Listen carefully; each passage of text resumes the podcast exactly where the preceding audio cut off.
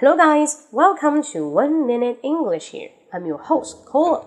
In today's section, I'd like to tell you how to say 肋排 in English. 说起这个肋排，大家想到这个骨头，对不对？我们的这个当中的 body 这个躯干。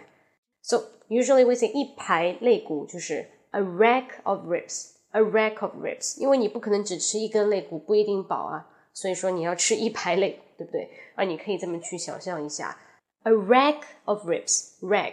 R A C K 表示一排，a rack of ribs。OK，那有的时候你觉得 a rack 太烦，就是 ribs ribs。那这里 OK，by、okay, the way，American people usually they like eating baby back ribs。baby b a b y 没错，为什么叫啊、uh, baby 婴儿背后的肋骨啊？其实其实这个 baby 指的是 pork，呃，猪肉就是猪的它背后的肋骨比那个 beef 牛肉的肋骨要来的小。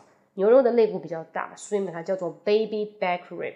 那翻译过来就是猪的背后这一块的肋骨。OK，那这个肋骨就叫 baby back ribs。那 American native speaker they usually like to eat this kind of food. It's their favorite. 他们最喜欢吃这样的食物就是 baby back ribs。OK，猪的肋骨。Got it?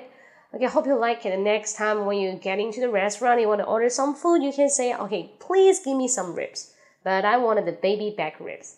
Okay, so hope you like it. See you next time. By the way, you can subscribe my WeChat official account, and that is 英语口语风暴。英语口语风暴微信公众号搜“英语口语风暴”。Okay, so see you next time. Bye bye.